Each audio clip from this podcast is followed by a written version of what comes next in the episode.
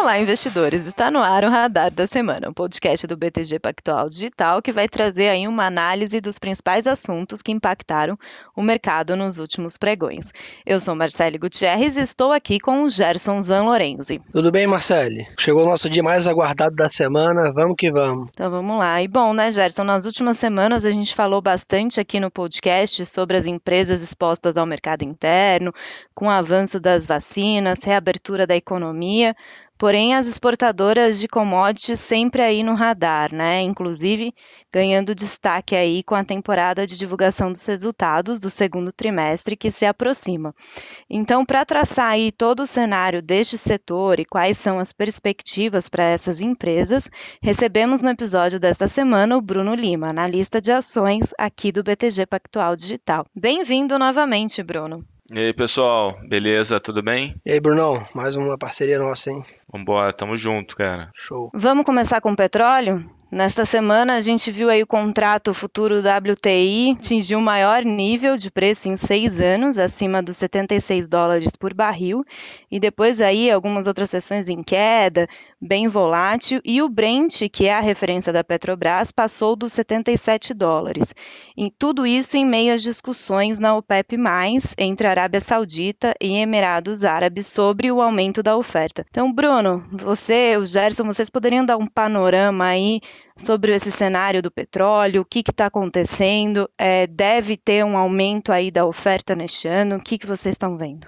Ah, é, pô, o petróleo tá, tá espetacular, né? Começa num dia, começa o dia, todo mundo pró-acordo, vira, vira o almoço, o pessoal, não, não vai ter mais acordo, é, o mercado dá aquela realizada e foi muito o que aconteceu ontem, né, cara? Pô, a gente abriu o dia, todo mundo, não, beleza, são 400 mil barris aqui, né, de aumento de oferta, todo mundo, pô, beleza, beleza, beleza, tá bom.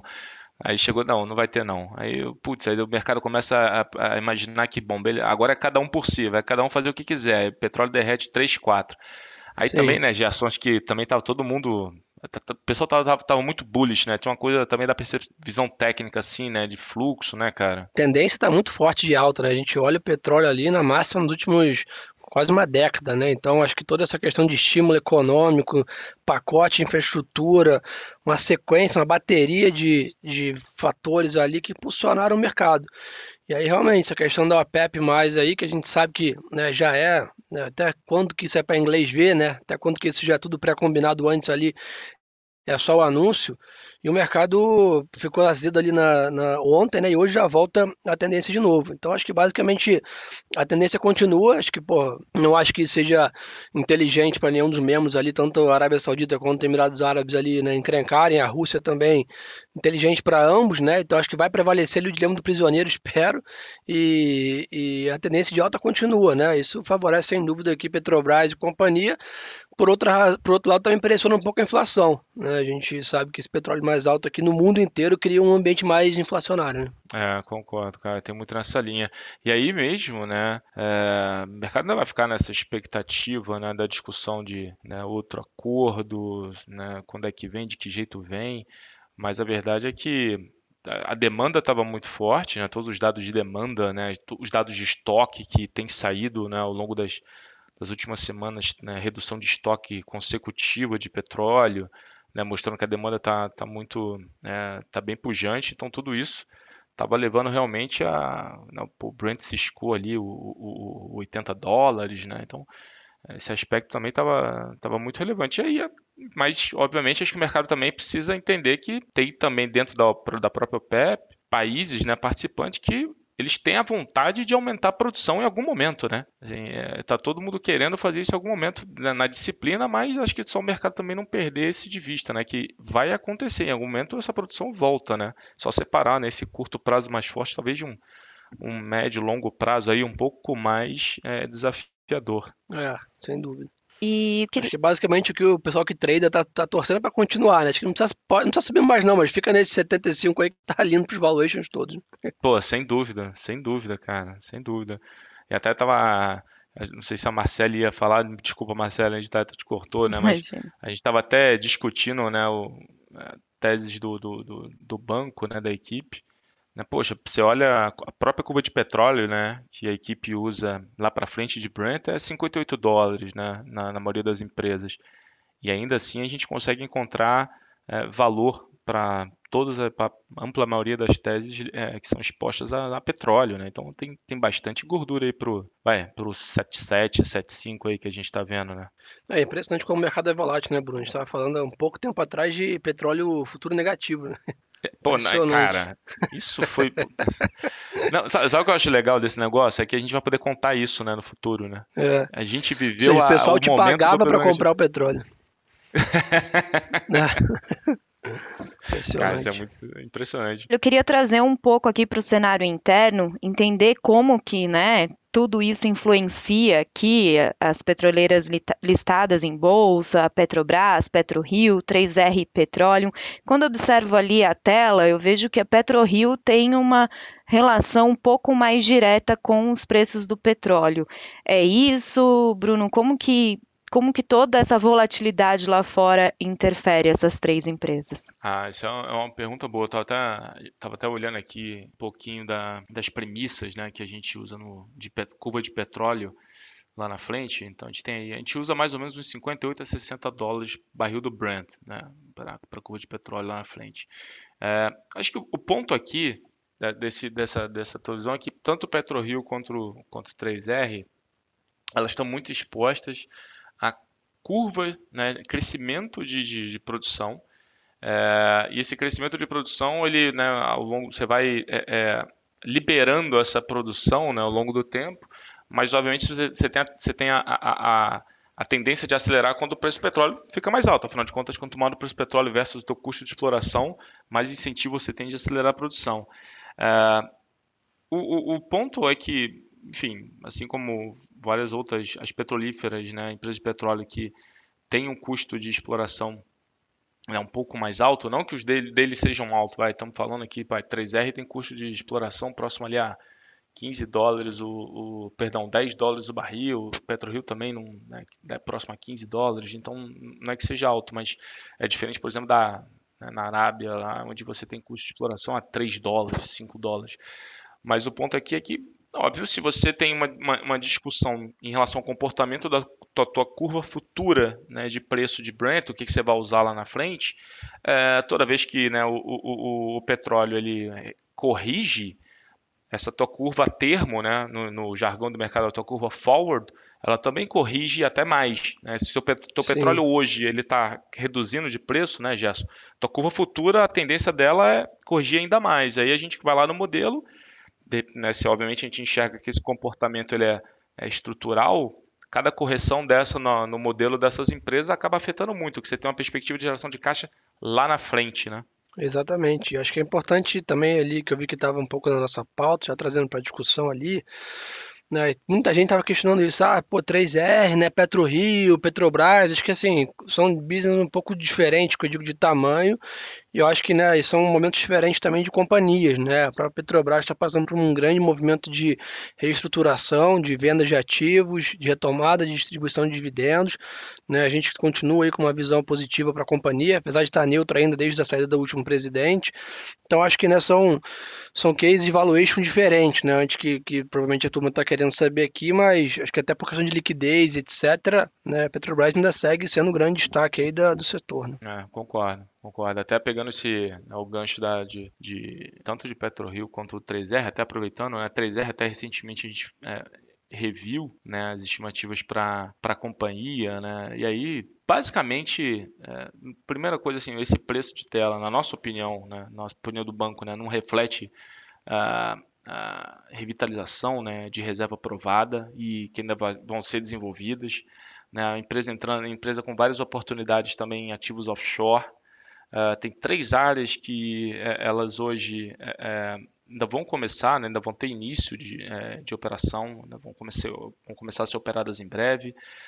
e, poxa, a empresa tem feito aquisições, né, principalmente Peral e Duna, é, que foram aquisições né, relativamente recentes, e, na nossa opinião, também não está refletido no preço. Então, a gente está falando aqui de uma empresa, como eu estava dizendo, né, de um custo de exploração próximo a 10 dólares, que para ela parar de gerar caixa, o Brent tem que ir para 25 dólares, e que não, as aquisições recentes não foram precificadas, e ainda tem oportunidade de crescimento para frente.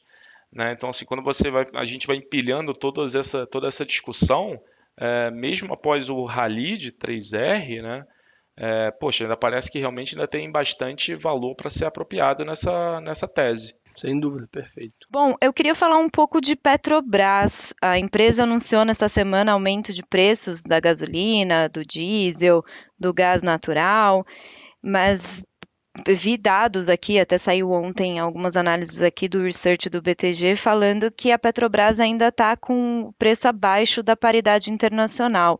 É, é, isso mesmo? Ela teria que fazer mais ajustes? É possível? O que, que acontece na Petrobras? Aquela a pergunta de um milhão de dólares, né?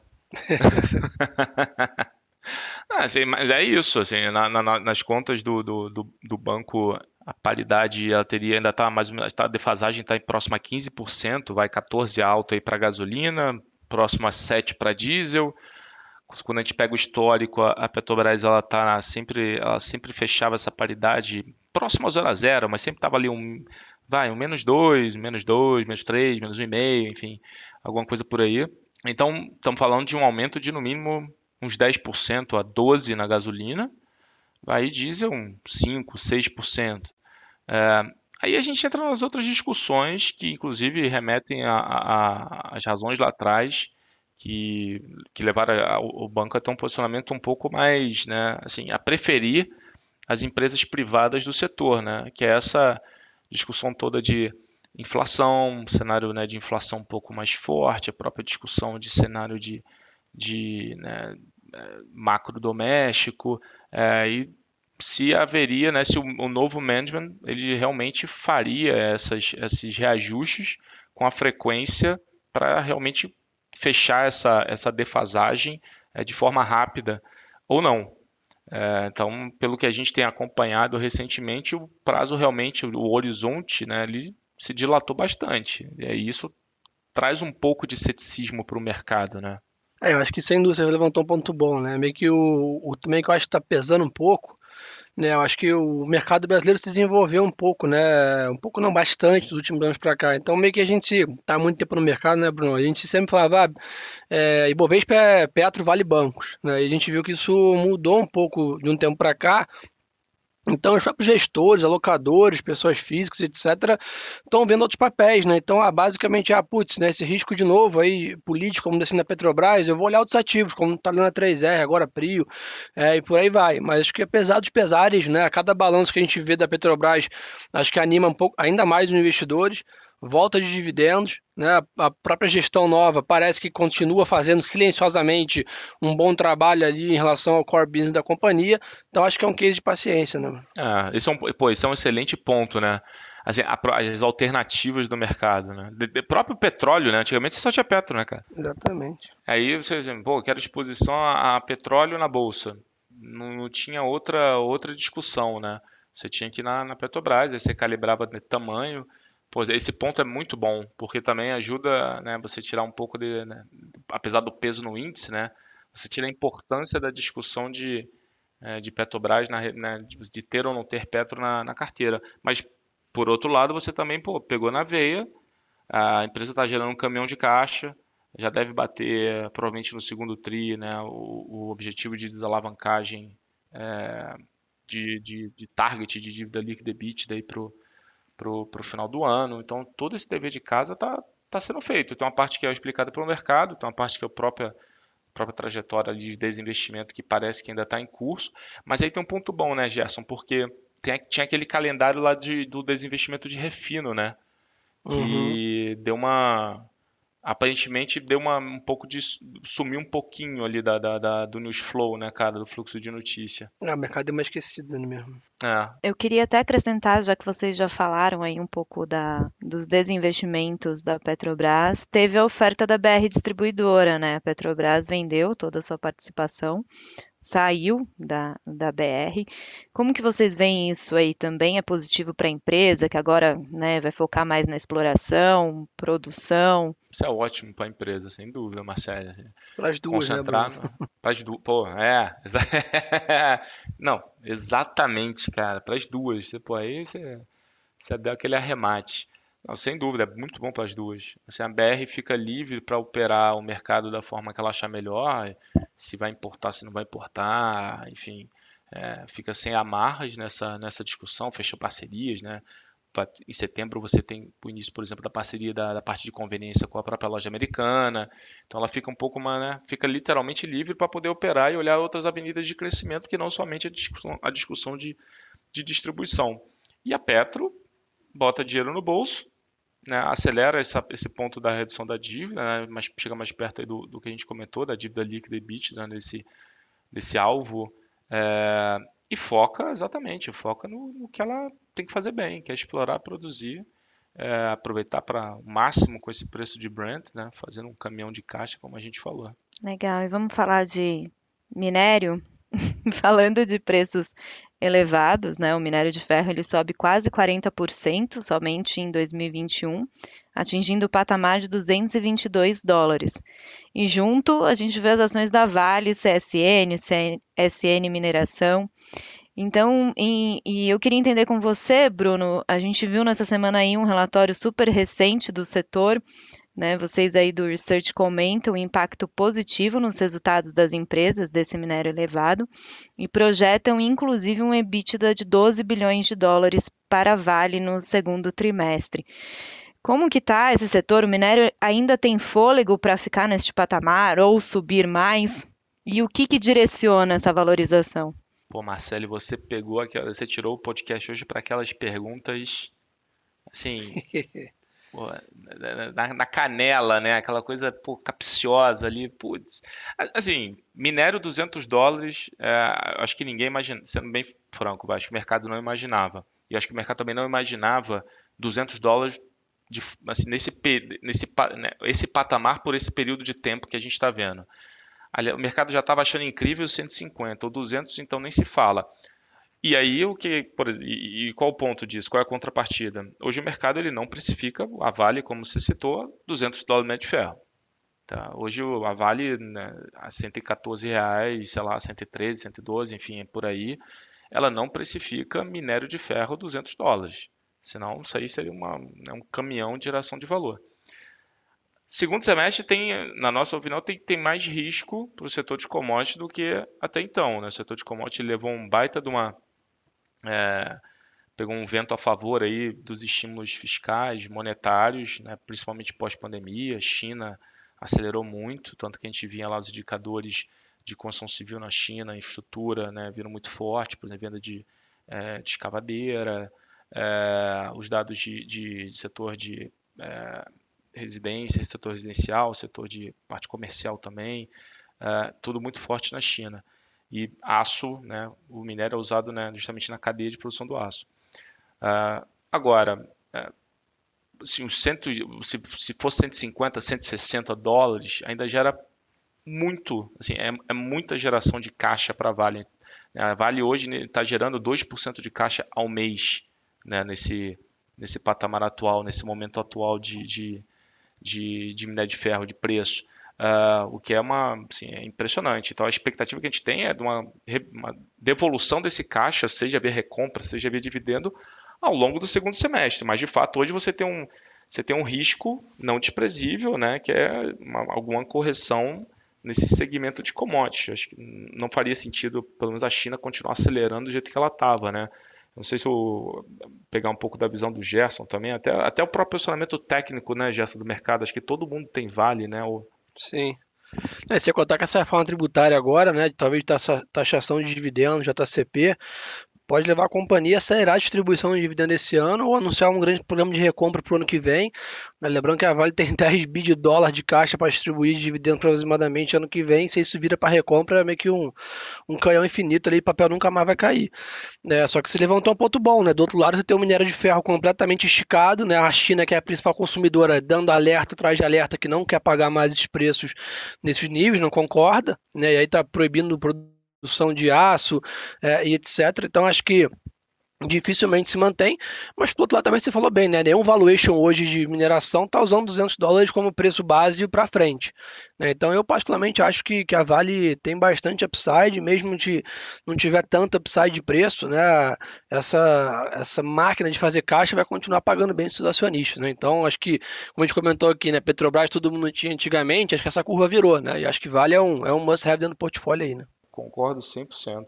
100%. Pô, uma empresa que né, te entrega 20% do valor de mercado em, em geração de caixa né, por ano, 20, 25, vai, putz, assim, é, é meio, poxa, como não ter, né? É quase assim, pô, como não ter alguma coisa nesse, nesse ativo, né?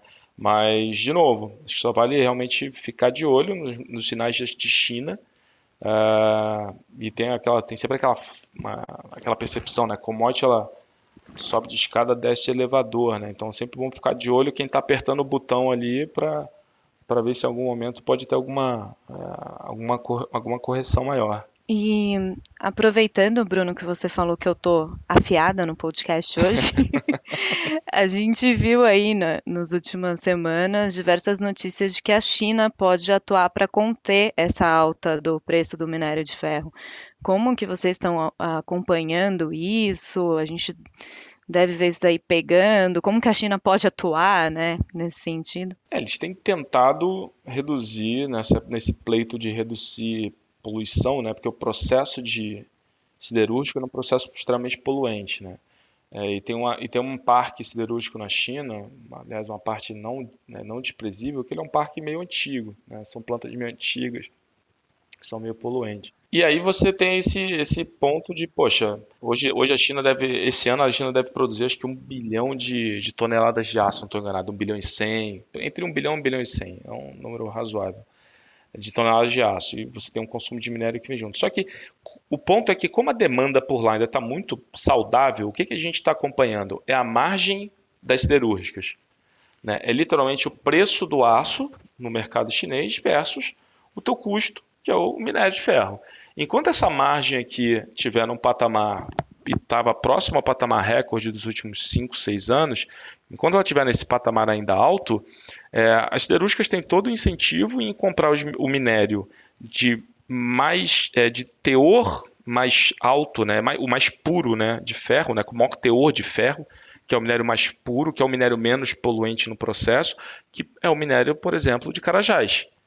É, então, mesmo nessa discussão, né, né, a Vale ainda assim tem um posicionamento é, pô, super positivo na história. Óbvio, cria ruído de curto prazo, etc. Né, né, Gerson? Como a gente viu em alguns momentos, uma correção, mas mesmo nessa discussão, você ainda a gente enxerga a Vale bem posicionada por justamente ter ali um minério de alto né, teor de, de, de pureza.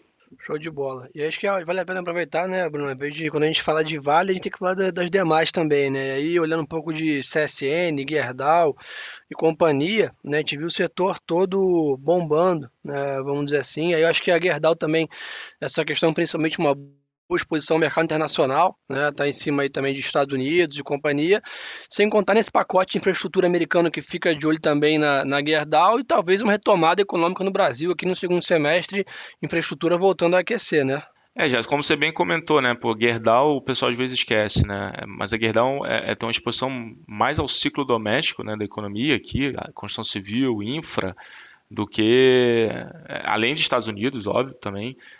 Então, assim, se a gente realmente estiver minimamente correto nessa tese de aceleração da atividade doméstica para o segundo semestre, né, reabertura, enfim, pacote de infraestrutura, né, aceleração de é, próprio momento de construção civil, né, seguindo, seguindo forte na parte de lançamento, já teve muito lançamento, então tem muita obra contratada, né, tem muito pedido já contratado nesse aspecto, na parte pensando em aço longo, uh, a gente deveria ver a continuidade desse bom momento para Gerdau. Aí vem essa cereja do bolo dos Estados Unidos, que é esse pacote de infra, uh, que, poxa, né, a operação lá da Gerdau American Steel pegaria na veia é, todo, esse, todo esse benefício também. E a gente enxergando aí o, próximo, o, o curto prazo, né, é, a gente vê Gerdau gerando também uma, uma boa quantidade de caixa, vê fortes resultados para o segundo TRI. Mas o grande destaque, né, pensando em siderurgia aqui, é que vale, né, é sem dúvida alguma, é um destaque, né, a gente falou na parte de mineração, mas um grande destaque que a gente pode surpreender de fato é a parte até de aço plano, e aí falando até mais de um aspecto de CSN, né, cara? É, CSN está com um momento de, de, de, earnings aí, de, de lucro, pô, deve ficar muito forte no segundo, terceiro TRI, demanda de aço plano está assim, altíssima, é, a gente basicamente acha que o mercado, o preço hoje do ativo, ele não está é, não tá refletindo a continuidade de um patamar elevado do preço do aço plano na economia local. É, e aí teve algumas coisas interessantes recentemente. Né? O banco fez um evento com é, diretor de política comercial lá da CSN, ele falou inclusive de mudança de precificação. Né? Antigamente a CSN precificava os contratos, é, é, eram contratos mais longos, né? e, essa, e mudou para uma precificação mais à vista. Então ela, a CSN está pegando na veia todo esse, todo esse momento né, de uma curva de oferta e demanda mais apertada, os estoques estão ainda abaixo do nível pré-pandemia. É, e não tem nenhuma ameaça de importação até onde a gente consegue enxergar. Então, assim, é, pô, o CSN tem uma grande, tá, tá com grande cara aí que deve ser uma, uma das grandes surpresas positivas no mundo de commodities no, no, no segundo tri. Ah, falou bem, que a gente só fica pensando só em Vale, né? Mas é um ótimo ponto para você comentar também. Ah, exatamente, cara. Acho que o pessoal fica assim, pô, vale a... tá meio que assim, poxa, plain vanilla, todo mundo só quer ver o momento de, de virar a chave, né? mais recompra, mais dividendo, mas parece meio dado, né? É, eu conversando com a turma aqui de construção civil também, né? Há alguma chance de uma retomada de, de demanda aí, né? Aqui no Brasil também mais forte aí de retomada de economia, como você falou bem, né? Então, a parte de aço também tende a, a caminhar bem. Ah, exatamente, cara. Essa é uma tese, é, poxa, assim, se a gente tiver certo, é, a gente continua vendo esses ativos, né? É, vale três vezes EBIT, né? Pô, siderurgia, a gente está vendo, né? CSN também, próximo aí, 3, 4, Gerdau, tá vendo ano que vem, dá, pô, abaixo disso, se, se, se a gente estiver correto. Então, realmente ainda tem muito parece que tem realmente uma upside potencial, pensando em, em né, re-rating de múltiplo, né, reprecificação uhum. de múltiplo também para capturar. Bom, e acho que para entrar no, no tópico aqui, né, a gente às vezes fica meio míope ali, né, commodities é, é petróleo e minério, mas a gente também aí não pode esquecer da nossa amiga celulose, né, então Acho que a ideia é comentar um pouco com a gente aqui nesse assunto, né? A gente tem visto a Suzano fez uma escalada impressionante, né? O papel veio de, de 30 e poucos reais, lembro que, que é mais ou menos o meu preço médio ali nesse papel. Acompanhou esse dólar que veio de, de 3,50 para quase 6 reais, né? Num boom.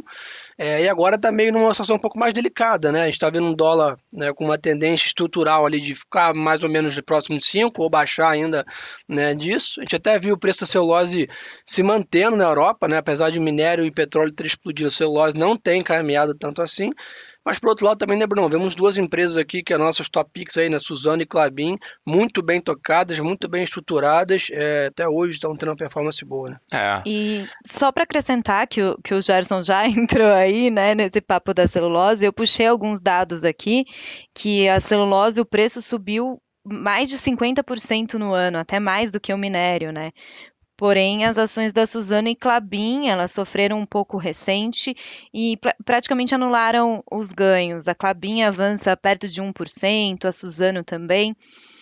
Então aí, Bruno, vou abrir aí a palavra para você só para acrescentar aí que eu achei interessante isso. A gente fala muito de minério, mas a celulose no ano sobe até mais, né? Acho que é, essa parte de, de celulose, acho que o ponto que pegou foi que, ao contrário do que a gente né, tem visto no minério, que é esse, essa resiliência de um patamar alto de preço, na celulose a gente começou a ver alguma tendência de desaceleração na margem, principalmente ali vai é, final de início de maio, né, por ali, alguns da, os dados de estoque né, mostraram um pequeno aumento, é, apesar de ainda estar abaixo da média normalizada, né? Mas, enfim, é aquela coisa, né? Pô, o mercado fica sempre na, né, trabalhando já na segunda derivada, né? Ainda mais em commodity. Então, pô, aumentou o estoque. Aí você percebe que, né? Preço talvez tenha parado, né? Da, daquela acelerada absurda, pô, ficou um pouco mais estável ali, etc. Então, acho que isso trouxe um pouco de, né? Ali de, de talvez desconforto seja uma palavra forte, mas né, trouxe um pouco ali de vai, barba de, botou o mercado ficou de barba de molho em relação a, a, a, celulose, né? Acho que existe hoje já uma percepção de que agosto, setembro, pelo menos né, você pode começar a ver alguma deterioração um pouco maior na parte de preço, mas como o Gerson bem comentou, assim, é, as empresas balanço, né, pensando em balanço, dívida, geração de caixa, todo esse aumento que você falou também, Marcele, ele ainda não transitou né, no balanço. Então a gente vai, vai continuar vendo balanços bons nesse curto prazo, no curto médio prazo, É, parte de dívida, pô, a gente deve continuar vendo as empresas gerando caixa, né, reduzindo a parte do, do endividamento. É, e depois desse, dessa própria correção, né, o patamar de preço que a gente está enxergando hoje, os ativos, é, assim, é, os investidores estão precificando vai, celulose no que vem 520, 530 dólares, pra, né, pensando na curva de preço implícita em Suzano, né, por exemplo. É o que parece muito baixo, na nossa opinião. Assim, parece que tem muito um certo pessimismo precificado atualmente. Mas, de novo, né, o mercado sempre, quando pega o primeiro sinal, o mercado já dá um. Né, já, já pensa logo na segunda derivada, corrige um pouco mais. Assim, é um, acho que é um sinal de alerta, mas acho que por, por enquanto não muda a percepção do, do, do, do bom, né, do bom pano de fundo aí para tanto para Suzano quanto para Clabin. É, sem dúvida, concordo com você aí. Acho que de novo, a estabilização do câmbio também vai reduzir um pouco essa vol né, nos, nos balanços aí com operações de hedge que é comum né, nesse segmento. Então acho que eu particularmente gosto muito de continuar comprado também em celulose, não só em, em outras commodities. Né? É, boa lembrança, cara. Isso é um ponto bom também, que, é que essa questão do hedge deu muito ruído, né? Sim. O mercado ficou meio enfim, mas é excelente ponto. E no caso da Suzano, é, a gente viu a empresa comprou a Fibra em 2018, né? Criou aí uma gigante no setor e recentemente anunciou ainda um investimento em uma grande fábrica em Ribas do Rio Pardo. É, tem um pouco é, um receio do mercado com o endividamento da Suzano, se ela vai dar conta aí com toda essa expansão? Como que vocês estão vendo aí as, a, esse movimento de expansão forte da Suzano? Acho que, o, o, acho que a sinalização da, da Suzano tem sido assim, como a empresa tem sido muito eficiente né, na, na, questão de custo, então né, pô, o custo do caixa da Suzano hoje se não estou enganado, acho que é o mais baixo do mercado. Acho que essa a sinalização na questão do aumento da produção é mais é mais no, no efeito de, de, oferta e demanda, né? Porque você tem realmente uma, alguns aumentos de oferta que já estavam, inclusive, é, anunciados, meio contratados para 22 e 23. E aí agora você soma com essa própria, com essa própria, esse próprio anúncio da Suzano. A gente não enxerga a questão do, da alavancagem hoje como assim como assim um grande um grande problema um, né, um, um issue assim alguma algum desafio é, a empresa tem sido realmente muito competente. E como assim, e de novo, esse, esse, essa pancada que teve no aumento de preço do celulose ainda não apareceu né, no balanço de fato. E o Gerson também complementou super bem que a própria questão do hedge, que apesar de ser contábil, né, sempre traz aquela, né, aquela poxa, aquele desconforto adicional. É, isso tudo deve convergir para uma foto melhor na parte de alavancagem. Mas o que de fato realmente pega é esse ponto mesmo de anunciar uma oferta de, de, de de, de produção, sendo que, poxa, você já tem, já tinha alguns outros, né, alguns outros aumentos anunciados, né? Poxa, aí o mercado, puxa, beleza. Aí o preço já começou a deteriorar agora um pouquinho, né? Teve um aumento de estoque. Aí, pô, você vê um outro grande, né, um grande player do mercado anunciando um aumento de produção relevante para daqui a, né, um ano, um ano e meio. Poxa, caramba, e aí, né? Como é que eu, como é que eu vou precificar essa curva futura? O mercado dá aquela e o ativo, os ativos começam a corrigir um pouco de forma antecipada, né? É, sem dúvida, para concordar nessa questão da, da fábrica, acho que é sempre importante, né? Uma empresa como a Suzano tem tanto tempo de história, etc., quando toma uma decisão dessa, né, muito bem pautada, né, sempre em cima de estudo ou projeções que deixam muito seguro. Então, na minha visão, eu sempre vejo como sinalização positiva quando uma empresa desse porte, com essa trajetória, né, uma, a maior produtora de celulose do mundo, está né, tá bem confiante com o setor, né, a gente também acaba seguindo. Né? Exato. Para resumir aí o nosso podcast, a temporada de resultados do segundo trimestre está chegando, né? Então, queria ver a visão de vocês para essas empresas de commodities, elas devem ser o destaque aí da temporada de novo? Quais são as perspectivas? Tentando né, sumarizar aqui, vai, Vale com certeza um destaque pô, super positivo, sem dúvida. É, aliás, assim, mineradoras, né? Então você tem a Vale, a própria CSN Mineração também a gente tem uma expectativa positiva o resultado. É, agora, se pensando no que pode de fato surpreender né, o mercado, né? CSN, né, a parte de, de aço, conforme a gente falou, essa aí, poxa, a gente acha que deve ter um, é, pela mudança da política é, comercial, pelo bom momento do nosso plano, né, preços também não, transit, né, não eles não é, transitaram 100% na parte de, de, de, balanço. E aí depois pela ordem Gerdau, e aí no finalzinho aí, Gerdau e Minas, e aí acho que no finalzinho aí vem essa parte de celulose que, olhando no relativo aqui da discussão toda, é, pensando, né, pô, minério em primeiro, é, mineiro, mas em primeiro mais sabido, aço plano, mas com destaque para CSN, e os Minas deve ter um pouco ali de deve ter consumo de caixa, capital de giro pegou um pouquinho, uh, aço, aço longo muito bem Gerdau, e aí celulose fica aí um pouco na, na rabeira dessa, dessa temporada de, de resultado, deve ser ali né, dentro, dentro da cobertura, o que não é que, não é que vai ser um resultado ruim, mas né, não vai mostrar todo o potencial ainda né, dos preços de celulose mais altos que foram, né, que foram né, essa caminhada de preço mais alto de celulose que que já aconteceu, né? O resultado ainda vem, né, pegando um preço lá de trás. Bom, acho que para completar, né, lembrando que é segundo trimestre, primeiro semestre, né? Então acho que a gente consolida um, uma temporada de balanço importante, muito porque eu acho que as projeções de segundo semestre, que são projeções mais agressivas, né, em relação à retomada econômica, vão usar, sem dúvida, de pauta primeiro semestre desse ano, né? E aí já fugindo um pouco do escopo de commodities aqui, acho que tem alguma grande aposta aí também de alguma recuperação mais forte do varejista, né? A gente tem visto aí papéis caminhando bem, principalmente principalmente varejo físico. Né? Então acho que é uma temporada de balanços mais tensa do que a média, porque realmente é uma temporada que vai espelhar o segundo semestre, onde sem dúvida tem um caminhão de expectativas depositadas em cima de um sucesso da pandemia aqui no Brasil e uma retomada do, no, do velho normal, vamos dizer assim, na, nas empresas. Né? justíssimo, é isso aí. E em termos de preço das commodities, vocês acham que elas ainda têm preços atrativos? Já subiram bastante, né? Vale sobe quase 40% no ano, CSN também 40%. Como que vocês veem a questão dos preços? Então, acho que esse, é o ponto, assim, com, bom, minério, quanto mais alto, melhor. Acho o mercado hoje, ele, ele, não, ele não compra o 200, né, ele não compra o 200 dólares. Por outro lado, ele, né, hoje, pô, eu, como eu estava falando, hoje a gente encontra valor para Vale a 145 dólares, 140 dólares né, no, no, no, modelo. A gente já encontra um bom, um bom retorno para Vale. O mercado não paga 200 caiu, vamos dizer, caiu o minério, beleza, mas mais alto por mais tempo, quando eu digo mais alto, acima de 160, 170, 180 por mais tempo do que o mercado espera, isso já é muito bom. Então, assim, acho que essa que é a discussão hoje que o, que o mercado tem, né? É, por quanto tempo o minério vai ficar tão alto? Acho que esse é o principal ponto. Aço é mais uma discussão, aço plano é uma discussão local. Então aí tem essa conversa da própria retomada que o Gerson comentou bem, do doméstico, né, do automobilístico, enfim.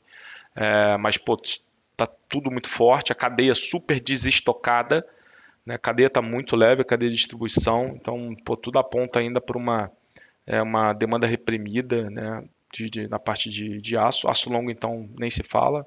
Aí, o Jasso também falou muito bem sobre a parte de construção civil, que está vindo muito forte, pega Gerdau na veia. Uh, aí é, é esse ponto de interrogação da celulose mesmo, né? A celulose que acho que é hoje, né, dentre todas, talvez acho que o mercado está é onde o mercado está tá olhando com mais carinho para capturar melhor essa percepção de demanda. É, acho que a ideia, né, Bruno, a gente entender que é o seguinte, tem espaço para ficar firme? Tem. Pô, teremos uma pernada do tamanho da última? Com certeza não, né? Então é acho que essa é, é, a ideia que, pô, acho que não é uma bolha ou coisa desse tipo que teremos um colapso de tudo, mas pode ter o racional que o mercado está esticado por algumas razões que fazem sentido, mas que sem dúvida não vão se manter nesses níveis de velocidade, acho que é muito mais uma acomodação do que uma, uma acomodação a níveis altos, né? O que né, é, projeta valores mais altos para PET também, mas sem dúvida é um, um futuro um pouco mais contido, né? É, cara, é exatamente isso. Acho que é, o ponto, assim, sabe, Marcelo, é, assim, é o preço tá alto e por, assim, tô falando agora de tudo, né? Ficando alto por mais tempo, o mercado, assim, ele, ele deveria ainda reprecificar as ações. Então, acho que essa é a discussão. E aí, para você chegar a essa, essa conclusão, tem que olhar a parte de, de demanda, observar estoque, né? E todos esses dados, né? Pô, você vai pegando ali, né? Ainda, parte de função civil, assim, você vai conseguindo apurar e pegar esse pulso aí do, do, dos setores. Bom, legal, pessoal. Bom, temos um episódio de podcast no ar sobre bola. commodities. Bruno, muito obrigada. Obrigado a vocês, gente. Valeu.